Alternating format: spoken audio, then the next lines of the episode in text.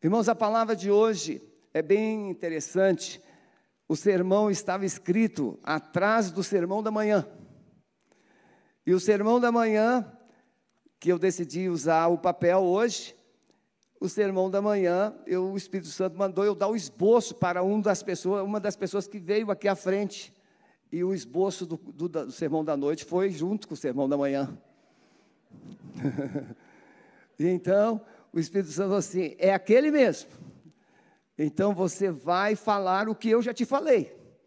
E você vai orar por mim para que eu lembre de tudo que Deus falou. Para que você não perca nada do que Deus falou. Então diga: o Senhor não vai esquecer. Porque eu preciso ouvir tudo que Deus tem. Amém, meus irmãos? Ezequiel 37, um texto muito conhecido. E ele diz assim: Veio sobre mim a mão do Senhor e ele me levou no espírito do Senhor e me pôs no meio de um vale, ou do vale que estava cheio de ossos. E me fez andar ao redor deles, e eis que eram muito sequíssimos, eram muito numerosos sobre a face do vale, e estavam sequíssimos. Ele me perguntou: Filho do homem, poderão viver esses ossos? Respondi: Senhor, tu sabes. Quantas vezes você já fez ou já ouviu essa pergunta? Será que tem jeito? Será que tem solução? Será que há esperança? Você que está nos acompanhando em casa, quantas vezes você já pode ter dito: será que isso vai mudar? Deus leva o profeta para uma visão, e uma visão de vale de ossos secos, e ele pergunta: poderão reviver esses ossos? E o profeta ficou sem resposta. E ele disse: O Senhor que sabe. Na nossa resposta atual, a gente é muito comum ouvir assim: só Jesus. Não é verdade? Quando a gente vê uma coisa assim bem croada, bem crônica, é assim: só Jesus na causa. Então, nesta noite, Jesus está aqui para interferir na sua causa. Jesus está aqui para interferir na sua vida. E Ele está perguntando: se você puder crer, eu posso mudar. Se você puder crer, eu posso intervir. Se você puder crer, eu posso restaurar. E o profeta diz: O Senhor é que sabe. Então me disse: profetiza sobre estes ossos. E diz-lhes: ossos secos Ouvi a palavra do Senhor. Assim diz o Senhor a estes ossos: Eis que vou entrar em vós. Irmãos, isso é muito sério, é poderoso, é maravilhoso. Assim diz o Senhor a estes ossos: Eis que vou fazer entrar em vós o fôlego da vida e vivereis. É Deus que vai fazer o seu impossível acontecer. É Deus que vai fazer as circunstâncias mais dramáticas mudarem. É Deus que vai fazer. Você precisa simplesmente crer, obedecer, tomar posse daquilo que Deus está dizendo que Ele vai fazer. Então, me disse: profetiza a esses ossos, ossos secos, ouvi a palavra do Senhor. Assim diz o Senhor a esses ossos: Eis que vou fazer entrar em vocês o fôlego da vida, e vivereis. E poreis nervos sobre vós, e fareis crescer carne sobre vós, e sobre vós estenderei pele e porei em vós o fôlego da vida e vivereis. Então sabereis que eu sou o Senhor. Amém, meus irmãos? Irmãos, capítulo 36 e 37 de Ezequiel, nossa palavra dessa noite é rompendo com o passado. O capítulo 36 é o diagnóstico, é uma ressonância magnética da história do povo. É olhar pelo retrovisor. Na verdade, o profeta estava olhando pelo retrovisor. E olhando pelo retrovisor, o que, que ele enxerga? Ele enxerga um passado caótico. Ele enxerga um passado perdido. Ele enxerga um passado de derrotas. Ele enxerga um passado de fracassos. Quando você vai ao médico, O médico pergunta: o que é que você tem? E você diz o que, que está sentindo ou o que você acha que tem. E o médico então vai fazer perguntas de como foi a sua vida até ali. Ou seja, como foi o seu passado? O que é que você comeu? O que é que você fez? O que é que você não fez? O que é que você não comeu? E então, em cima dessas informações, o médico vai estabelecer um diagnóstico. Olha, você precisava, precisará fazer alguns exames, mas você está com sinalizações disso, disso, disso e disso. Então vamos tratar. O capítulo 37, o capítulo 36 então é o diagnóstico e a receita. Mas o capítulo 37 é o remédio. Olha, pastores, tudo isso veio agora. Não está escrito em comentário nenhum. Isso veio agora. Diagnóstico, receita e remédio. Diz assim: Deus tem. Repete comigo. Deus tem um diagnóstico perfeito da minha vida, da minha história.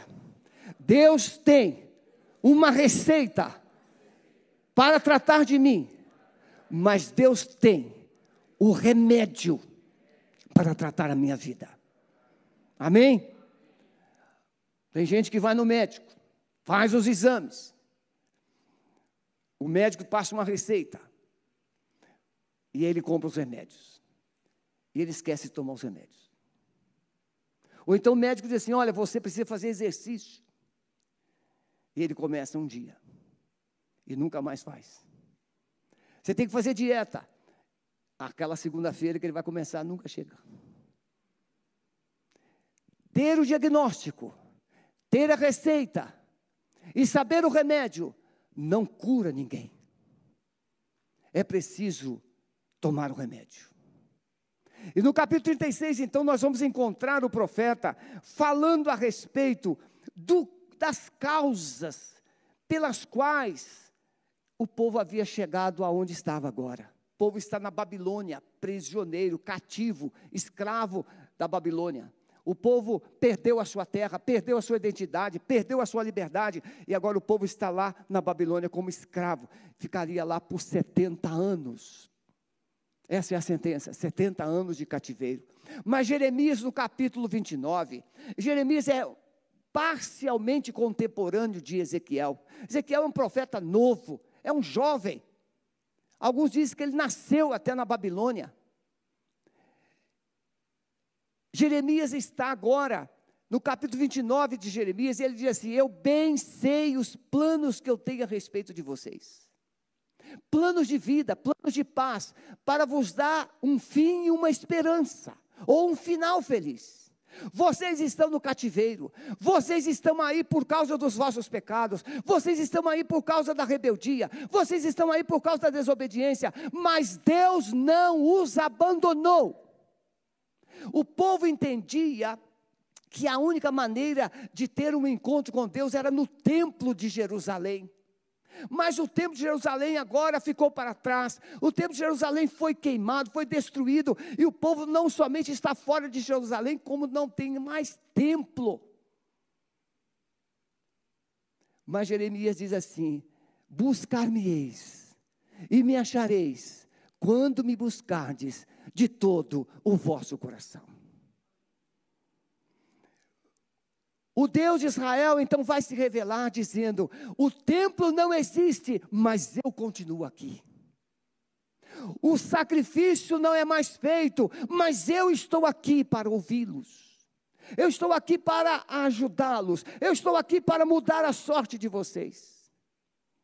Então, no capítulo 36 de Ezequiel, Ezequiel então vai descortinar, vai mostrar, veja a partir do verso 9 ele diz, verso 8, ele diz assim: Mas vós, ó montes de Israel, vós produzireis os vossos ramos e dareis o vosso fruto, para que o meu povo de Israel, pois que já está prestes a vir, pois eis que eu estou convosco, e eu e eu me voltarei para vós, e sereis lavrados e semeados, e multiplicarei homens sobre vós, e toda a casa de Israel, e toda ela, e as cidades serão habitadas, e os lugares devastados serão edificados.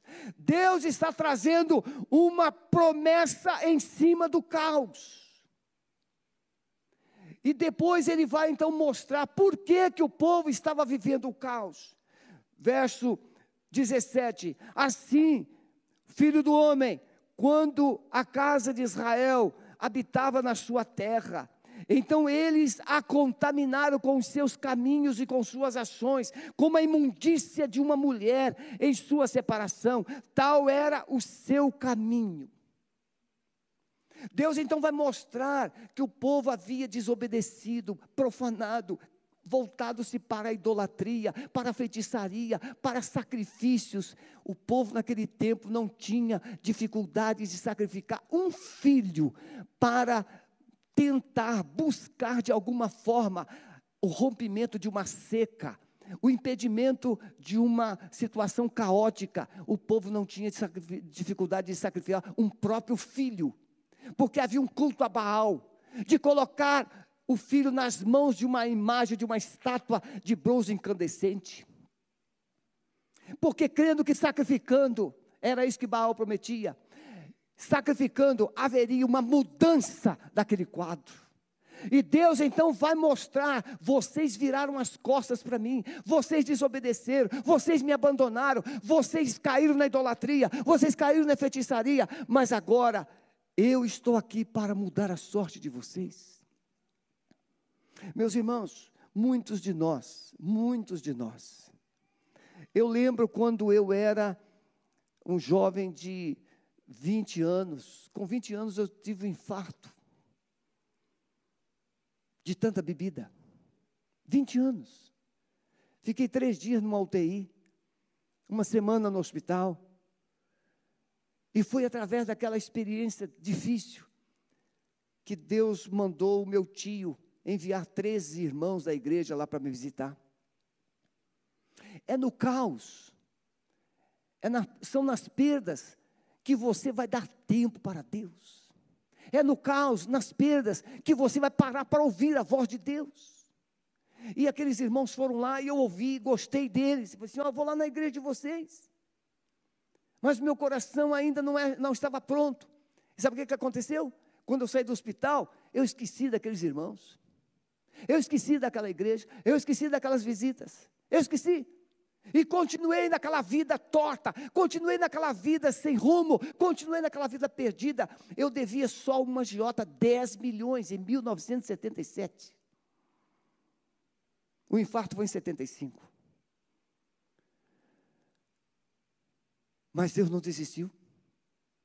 Certa madrugada, julho de 1977, eu voltava da balada e eu passei em frente à rua daquela igreja. E o Espírito Santo então me fez lembrar daqueles irmãos e daquele convite.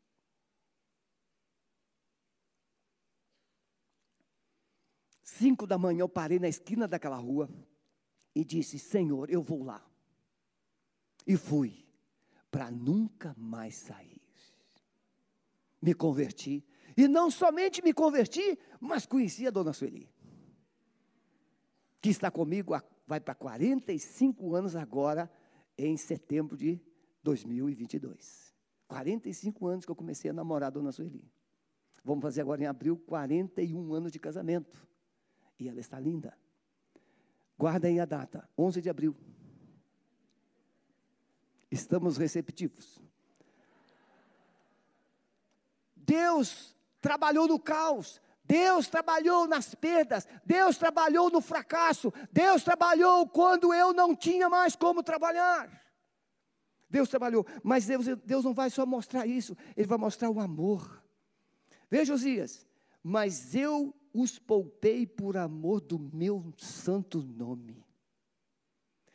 Que a casa de Israel profanou entre as nações, para onde foi, Dize, portanto, à casa de Israel: Assim diz o Senhor: Não é por amor de vós que eu faço isso, ó casa de Israel, mas em atenção ao meu santo nome que tendes profanado entre as nações. Meus amados, meu amado, minha amada que está em casa, quando Deus decide te amar, quando Deus decide te abençoar, quando Deus decide é, se inclinar para nós, não é porque somos bonzinhos, é porque Ele é bom. Não é porque nós tenhamos méritos, é porque Ele é o Deus de amor. E Ele tem um nome, o nome que ele zela. Aquele povo carregava o nome do Senhor. Aquele povo estava na Babilônia e os babilônios diziam assim: Mas esses não são o, o povo do Senhor. Salmo 137 diz: cantem um canto de Sião. Eles cantavam, eles adoravam, eles serviam o Senhor. Mas ele dizia assim: como é que nós vamos cantar nessa vida miserável de escravos? Como é que nós vamos cantar? Mas Deus estava trabalhando para colocar um cântico novo de volta nos seus lábios. Mas porque Deus tinha um amor pelo povo, em Deuteronômio capítulo 7, capítulo 11, Deus vai dizer também da mesma forma: Eu não vos escolhi, Israel, porque você, porque é, era a nação mais forte, mais numerosa. Não, mas porque eu os amei. Você não foi salvo, você que já é salvo por Jesus, você não foi salvo porque você é melhor do que o outro, você está numa família que você é salvo, mas você não é salvo porque você é, é mais certinho, não, você foi salvo porque a graça de Jesus te alcançou, a graça de Jesus chegou para você, e agora Ele quer que essa graça de Jesus, através de você, chegue para os outros também. Então, o diagnóstico. O diagnóstico é para mostrar. É, você está com diabetes. O que, que você anda comendo? Tudo. Tem gente que não pode ver doce, não pode ver sorvete, não pode ver pudim, não pode ver, não pode ver, come tudo. E come muito. E nessas horas eu tenho que ter muito cuidado para não ser delatar. Para não delatar nomes. Porque eu conheço um montão de nomes que gostam de doce. Mas não estou aqui para delatar. Estou aqui para trazer um diagnóstico. E aí, irmãos, o que é, que é melhor? Controlar o doce ou ficar sem o doce? O que, que é melhor? Controlar. Mas tem gente que fala assim: não, enquanto eu puder, eu como, depois não como mais. Irmão, depois que você estiver no inferno, não tem mais receita que te tire de lá. Você tem que aceitar Jesus antes de morrer. Antes de morrer. Porque depois que morrer, não tem mais como mudar o estado da pessoa. Então, nesse capítulo, o diagnóstico. Agora, fechando esse diagnóstico, olha o que Deus diz que vai fazer. Capítulo 36, a partir do verso 22. Dize, portanto, a casa de Israel: Assim diz o Senhor: Não é por amor de vós que faço isso, ó casa de Israel, mas em atenção ao meu santo nome, que tendes profanado entre as nações, para onde fosse. E eu santificarei meu grande nome, que foi profanado entre as nações. Verso 24: Pois vos tirarei dentre as nações e vos congregarei de todos os povos. Verso 25: Então aspergirei água pura sobre vós e ficareis purificados. Verso 26: Também vos darei um coração novo e porei dentro de vós um espírito novo e tirarei da vossa carne o coração de pedra e vos darei um coração de carne. Ainda darei dentro de vós ainda porei dentro de vós o meu espírito, e farei que andeis nos meus estatutos, e guardeis as minhas ordenanças e as observeis. Essa é a promessa. Deus mostra o caos, Deus mostra o passado, Deus faz um diagnóstico. Você está desse jeito porque você desobedeceu, você está desse jeito sofrendo porque você virou as costas para mim, porque você decidiu viver do seu jeito, a sua vida. Mas agora eu estou aqui. Se você continuar desse jeito, não tem volta. Está na hora de mudar, romper com o passado. Não basta ficar lamentando, ah, se eu tivesse feito, ah, se eu tivesse feito diferente, ah, se eu não tivesse ido lá, ah, se eu não tivesse olhado, ah, se eu não tivesse atendido aquele bendito WhatsApp, ah, se eu não tivesse. Mas, mas fez. E se fez, está na hora de pedir perdão. Eu fiz, Senhor, me perdoa. Eu fiz, Fulano, me perdoa, mas não quero fazer mais está na hora de mudar. Porque Deus faz uma promessa para aqueles que querem mudar. O passado não estará mais no presente. Lugar do passado é no passado. Lugar do passado é na cruz. E não no presente. Tem gente que vive o passado. Você fez isso, você fez aquilo, ah, a nossa vida, e você fica falando só do passado. Não, Deus quer hoje, preste atenção, Deus quer hoje colocar um ponto final no seu passado, através do sangue de Jesus. E Ele quer apresentar a você um novo tempo, uma nova história, uma nova vida. Ele quer te dar um novo coração. Ele quer colocar o espírito de alegria dentro de você. Bem, ele então falou do diagnóstico, ele passou agora a receita. E qual é o remédio? Capítulo 37. Filho do homem, profetiza sobre esse vale de ossos secos. Porque, irmãos, se tem uma coisa feia, é um esqueleto. Agora, tente imaginar um vale cheio de esqueletos, cheio de ossos. Tem gente que tem medo de um esqueleto.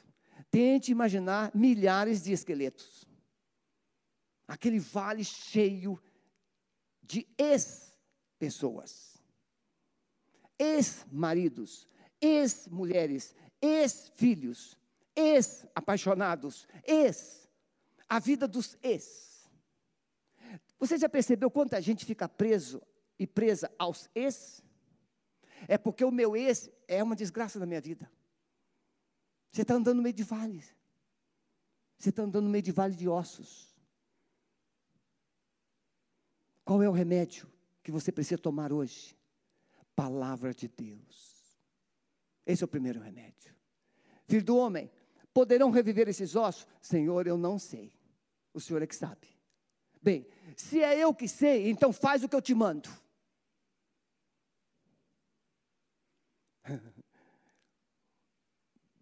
Eu não estou chutando. Vamos imaginar que dentro da sua casa tem alguém que é um verdadeiro osso. E você já disse muitas vezes, ele é um osso duro de roer. Quem é que já disse essa expressão alguma vez? Fulano é um osso duro de roer.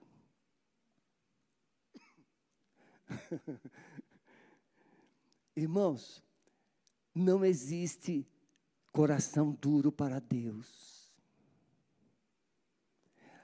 Na minha casa é um verdadeiro cemitério. Na minha casa é um lugar que não tem comunicação. Na minha casa não tem paz. Na minha casa não tem alegria. Na minha casa não tem mais esperança. Na minha casa não tem mais amor. Na minha casa não tem mais relacionamento. Na minha casa não há mais um ambiente de vida. Vale de ossos secos. Podem Pode essa família voltar a ser família? Pode esse casamento voltar a ser casamento? Pode esse filho voltar a ser filho? Pode esse homem voltar a ser um homem amoroso? Essa mulher ser uma mulher amorosa? Profetiza. Pare de questionar. Pare de avaliar. Pare de conjecturar e comece a dizer: o profeta disse, Senhor, eu não sei, o Senhor é que sabe. Então, se Deus sabe, faz o que Deus manda e guarda o que você sabe. Deus está dizendo: chegue hoje na sua casa, começando por você, comece a, te, a regar sua alma com a palavra, comece a verbalizar a palavra, comece a declarar a palavra, comece a profetizar na sua casa. Eu nunca vi um homem melhorar sendo xingado. Eu nunca vi uma mulher melhorar sendo maltratada. Eu nunca vi um filho ser bom sendo humilhado. Se você quer que alguém mude perto de você, comece a ser alguém usado, usada por Deus. Comece a ser voz de Deus, boca de Deus. Talvez ela seja uma cobra, então você diz: Meu amor, eu te vejo com esses olhos lindos.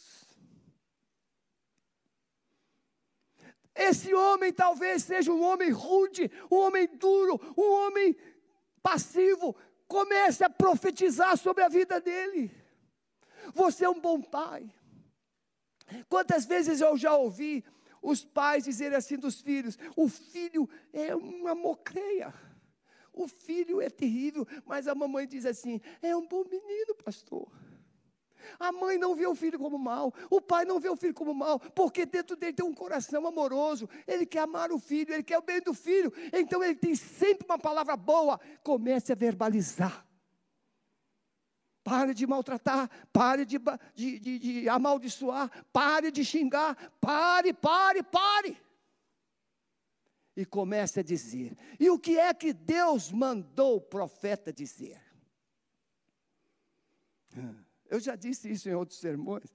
Eu tento imaginar o, Ezequiel andando no meio dos ossos. É muito osso, muito osso. E o Ezequiel olhar para um lado, olhar para o outro. E tem lá um crânio furado, tem isso, que eu sei. E ele olhava. O, o, o osso. Deus mandou dizer aqui para você ouvir.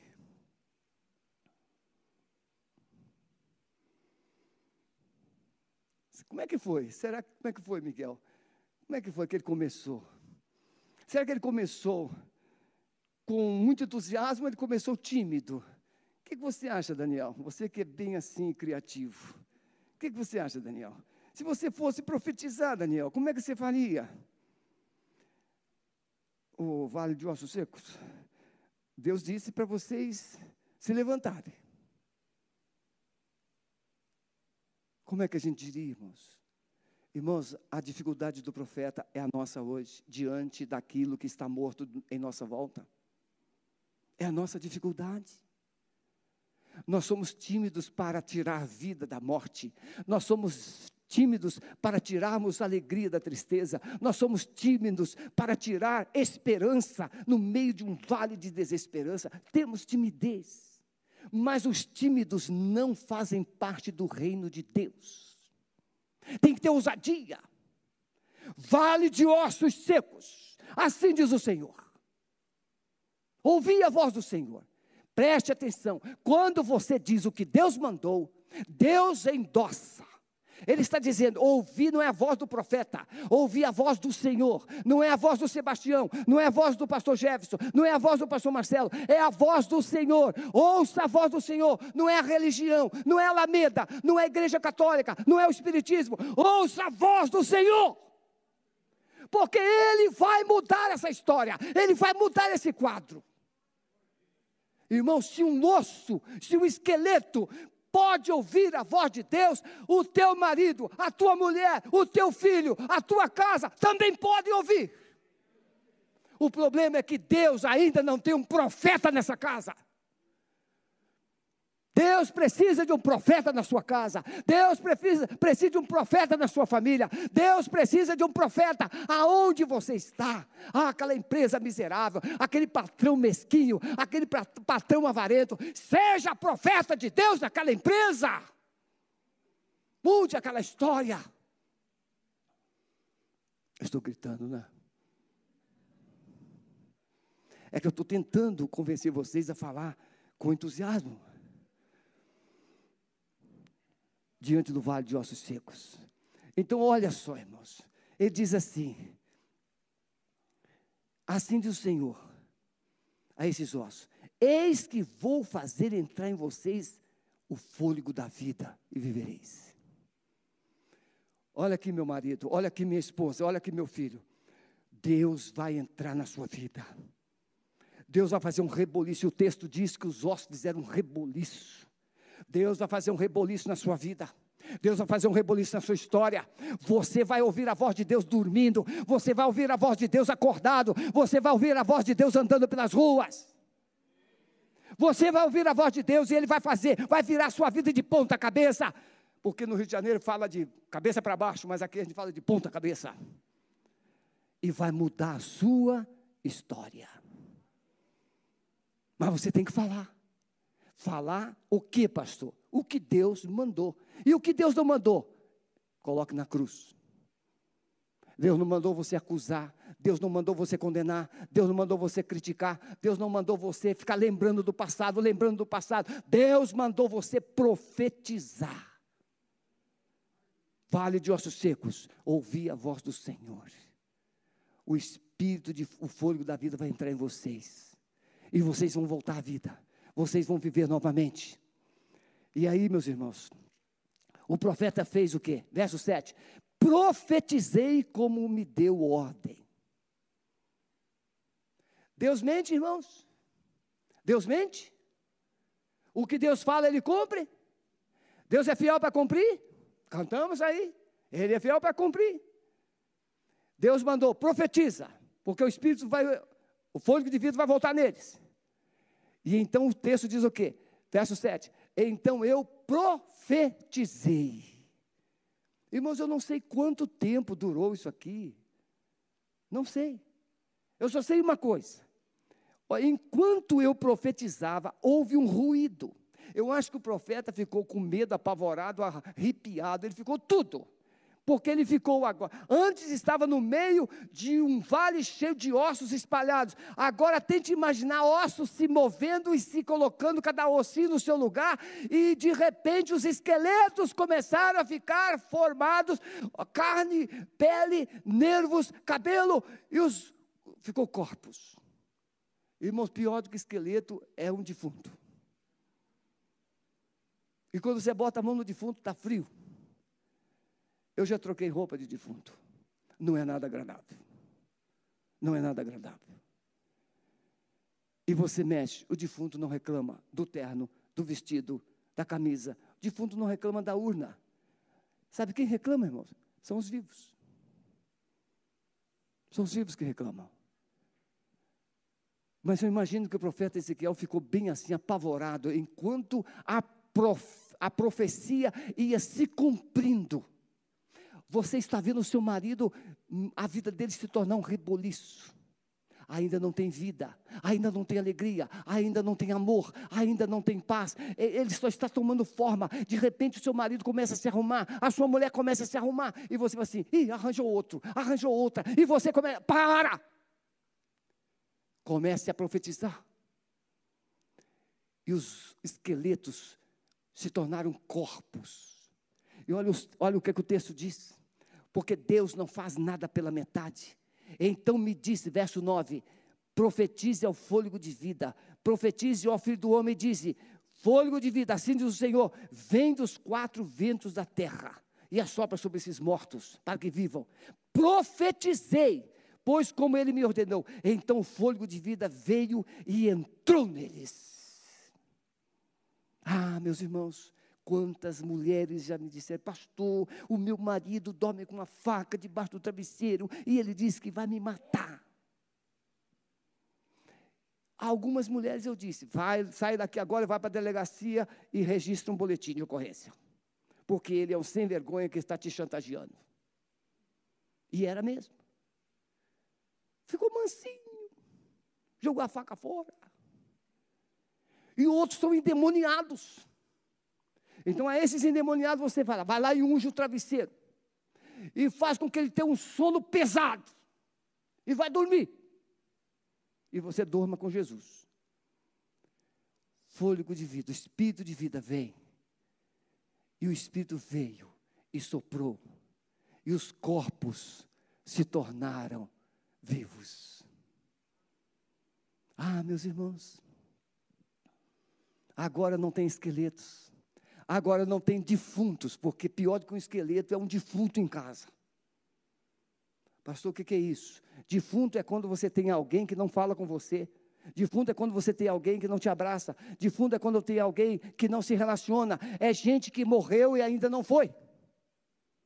Tem muitos filhos órfãos de pais vivos, de mães vivas. Pessoas que estão mortas, que não têm relação, não têm comunicação, não têm paixão, não têm vida para dar.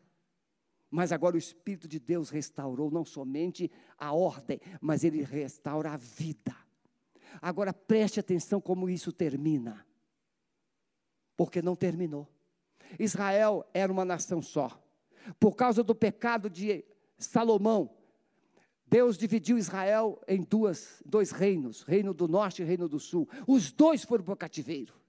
Mas agora Deus diz ao profeta: pegue dois pedaços de madeira, escreve em um pedaço de madeira, Israel, escreve outro pedaço de madeira, o reino, reino do norte, reino do sul.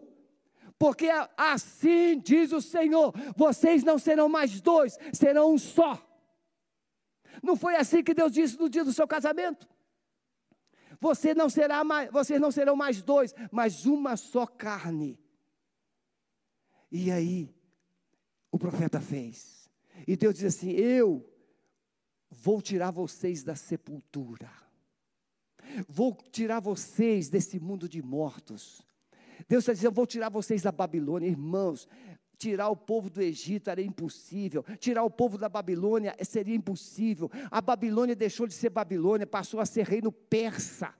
E Deus dá uma ordem ao rei Ciro da Persa, e ele baixa um decreto para que povo de Israel, os judeus, voltassem para a sua terra. E se não bastasse, Deus mandou Ciro reedificar a cidade, reedificar o templo, e deu todos os recursos necessários. Deus não faz nada pela metade. Ele tirou Israel do Egito, ele tirou Israel da Babilônia, e ele trouxe Israel de volta para a sua terra e deu a Israel um nome. E ele quer fazer com você nesta noite. Ele quer não somente restaurar você do passado, romper com esse passado, parar de ruminar o passado, sair dessa, dessa prisão, sair dessa culpa, sair dessa tristeza pelo poder da palavra. Irmãos, quando eu aceitei Jesus, eu morava sozinho, eu comprei uma Bíblia e eu li a Bíblia todos os dias, todos os dias, umas duas horas. E eu comia, eu devorava a Bíblia. Uma vez eu fui pregar numa igreja e eu não usava esboço. Isso é coisa de seminarista, coisa de pastor, né? Mas irmãos, eu não usava esboço e eu saía pregando, citando a Bíblia e um pastor ficou assim meio em crise. Falei assim, ô, ô, ô, Brito, como é que você consegue pregar desse jeito? Desse jeito como? Citando a Bíblia. Eu falei assim, pastor, tem que ler a Bíblia. Por quê, irmãos? Se você ler a Bíblia, o Espírito Santo vai trazer à sua memória o quê? A Bíblia. Agora, se você não ler a Bíblia, o que, que vai trazer à sua memória? Nada. O que vem à sua memória é passado, é passado, é culpa, é acusação, é encrenca. Mas se você se encher da palavra, Aí o Espírito Santo traz uma palavra e muda a sua história. Tira você do buraco, tira você do passado, tira você do fracasso, tira você das perdas. E ele me tirou. Pastor, irmãos, eu não estou pregando aqui o que eu acho, eu estou pregando aqui o que Deus fez na minha vida. Eu estava num túmulo, eu estava num buraco, eu estava num vale de ossos secos, eu bebi até o bar fechar, eu estava devendo até o cabelo da cabeça. Mas dois anos, o salário não aumentou, nada mudou. O que mudou? Mudou a minha cabeça, mudou meu coração, mudou a forma de eu ver a vida. E em dois anos eu paguei todas as dívidas que eu já tinha. Deus quer hoje te libertar do passado. E quer te dar um coração novo. Ele quer te dar uma história nova. Mas talvez você diga assim: ah, pastor, porque o senhor não conhece. Para. Eu não preciso conhecer, você conhece. Assim como Deus perguntou ao profeta: esses ossos podem reviver? Senhor, não sei, só o Senhor sabe. Então diga para Deus: Senhor, só o Senhor sabe, mas eu quero viver. Se você quer viver, Deus vai te restaurar nessa noite. Se você quer reviver, Deus pode mudar sua história hoje. Se você quer viver, Deus pode dar um basta no seu passado. Essa voz de acusação, essa voz de culpa, chega. E Ele vai restaurar, reunificar aquilo que foi dividido, separado, destruído. Baixe a sua cabeça. O Espírito Santo está aqui. Você perdeu muito. Você perdeu muito. Você sofreu muito. Os dias de Israel na Babilônia foram tristes, foram dolorosos, muitos morreram. Mas agora Deus traz uma palavra de esperança e de restauração. Chegou a sua hora, Israel. Chegou a sua hora, João. Chegou a sua hora, Maria. Chegou a sua hora, José. Chegou a sua hora, meu amado, minha amada. Chegou a sua hora. Você crê nisso? Essa palavra pode mudar a sua vida. Essa palavra pode mudar a sua história. E o Espírito Santo vai entrar em você hoje. Porque a palavra entra primeiro e o Espírito Santo entra depois. A palavra rompe com as cadeias do passado e o Espírito Santo te dá um novo nome, uma nova história. Você agora é filho, filha amada do Senhor. Você quer viver uma nova história? Quer romper com as cadeias do seu passado? Onde você está, fique em pé. Eu quero. Eu quero romper com as cadeias do meu passado. Eu quero viver uma nova história. Fique em pé, em nome de Jesus. Aleluia. Tem alguém aqui nesta noite que foi membro de igreja e um passado difícil na igreja te frustrou, te feriu, te machucou e você não quer mais. Mas hoje Deus está dizendo: Eu posso restaurar a sua fé e a sua história. Fique em pé onde você está. Se você quer retomar a caminhada com Deus. Alguém, fique em pé. Nome de Jesus. Aleluia. Aleluia. Glória a Deus. Amém. Glória a Deus. Glória a Deus. Vocês aceitariam o desafio de vir até aqui à frente para a gente orar por vocês? Pode deixar o lugar de vocês, venham até aqui. Sem constrangimento, sem constrangimento, pode vir. Enquanto não vamos, vamos ficar todos em pé, vamos adorar o Senhor. Pode vir aqui, nós queremos orar por você.